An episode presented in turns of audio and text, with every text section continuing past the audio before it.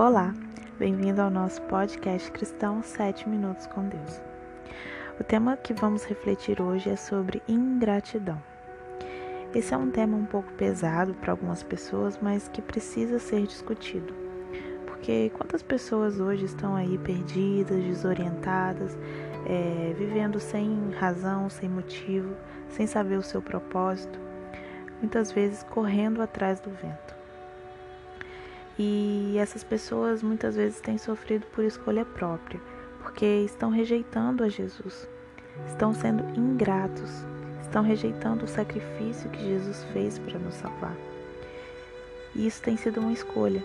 Então essa pessoa escolhe ter essa vida, ter uma vida vazia, uma vida sem sentido, que é a única opção que existe para uma vida sem Jesus.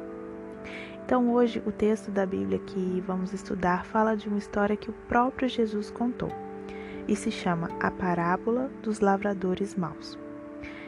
Essa história está lá em Marcos, capítulo 12, versículo de 1 a 9. Então está escrito assim: Depois Jesus começou a falar por meio de parábolas. Ele disse: Certo homem fez uma plantação de uvas e pôs uma cerca em volta dela Construiu um tanque para pisar as uvas e fazer vinho e construiu uma torre para o vigia. Em seguida, arrendou a plantação para lavradores e foi viajar. Quando chegou o tempo da colheita, o dono enviou um empregado para receber a sua parte. Mas os lavradores agarraram o empregado, bateram nele e o mandaram de volta sem nada. O dono mandou mais um empregado, mas eles bateram na cabeça dele e o trataram de um modo vergonhoso e ainda outro foi mandado para lá, mas os lavradores o mataram. E o mesmo aconteceu com muitos mais. Uns foram surrados, outros foram mortos. E agora, a única pessoa que o dono da plantação tinha para mandar para lá era o seu querido filho. Finalmente ele o mandou, pensando assim: O meu filho eles vão respeitar. Mas os lavradores disseram uns aos outros: Este é o filho do dono, ele vai herdar a plantação. Vamos matá-lo, e a plantação será nossa. Então agarraram o filho e o mataram e jogaram o corpo para fora da plantação. Aí Jesus perguntou: E agora? O que é que o dono da plantação vai fazer? Ele virá, matará aqueles homens e entregará a plantação a outros lavradores. Bom, nesse texto é basicamente Jesus contando da sua morte, prevendo a sua morte, o que aconteceria com ele, porque ele havia sido mandado por Deus para salvar aquele povo. O povo judeu, o povo escolhido, mas eles iriam o rejeitar, iriam o matar. Então Jesus queria contar aquela história para aquele povo naquele momento. Mas como a gente pode aplicar esse texto e essa história nas nossas vidas hoje? A fazenda é a nossa vida. Que Deus cuida de todos os detalhes Deus nos deu a vida, nos deu saúde, nos deu oportunidades, nos deu dons, habilidades. E Ele arrendou a nossa vida para que a gente pudesse usar tudo isso, tudo que Ele disponibiliza para a gente, a favor do reino de Deus.